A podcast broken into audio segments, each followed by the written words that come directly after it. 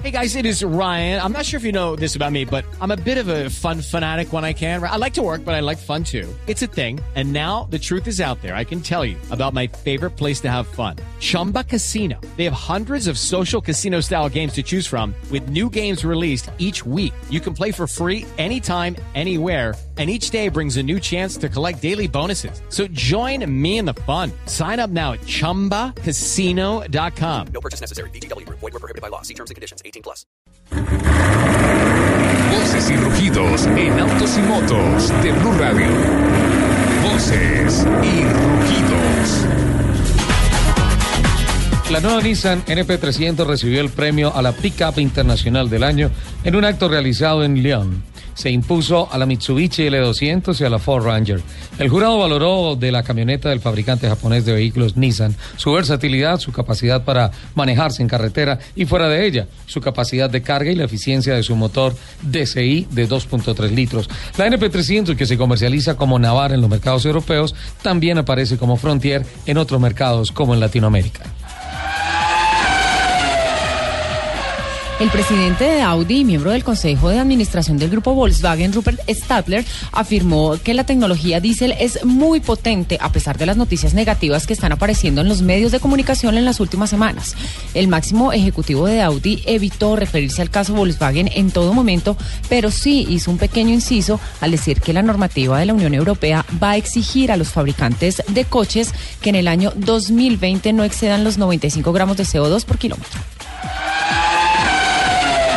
Tras 43 meses consecutivos de crecimiento, las matriculaciones en el mercado británico decrecieron en octubre.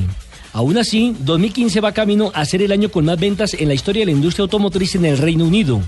El récord se ha fijado en 43 meses consecutivos después de que en octubre se haya registrado una tendencia negativa. Nada preocupante, ya que con 177.664 unidades, las matriculaciones solo cayeron un 1.1% en comparación con octubre de 2014.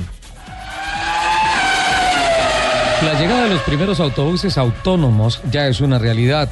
En la ciudad suiza de Sion se pondrá en funcionamiento los primeros autobuses autónomos en primera instancia en las zonas turísticas. Se ha establecido que para la primavera de 2016 la compañía Smile debe estar operando las dos primeras unidades para luego ir ampliando el parque disponible si todo funciona como se espera. Goodyear presentó en el Tokyo Motor Show 2015 dos prototipos futuristas de llantas que transforman el calor y la presión generados por la fricción del neumático en energía eléctrica para recargar las baterías de los automóviles.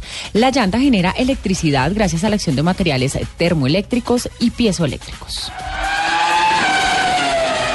El fabricante de automóviles surcoreano Kia invertirá 1.900 millones de dólares hasta 2018 en el desarrollo de nuevas tecnologías de conducción autónoma. Para 2020, la marca pequeña del grupo Hyundai pretende introducir tecnologías de conducción parcialmente autónomas a sus modelos y para 2030 quiere lanzar su primer coche totalmente autónomo.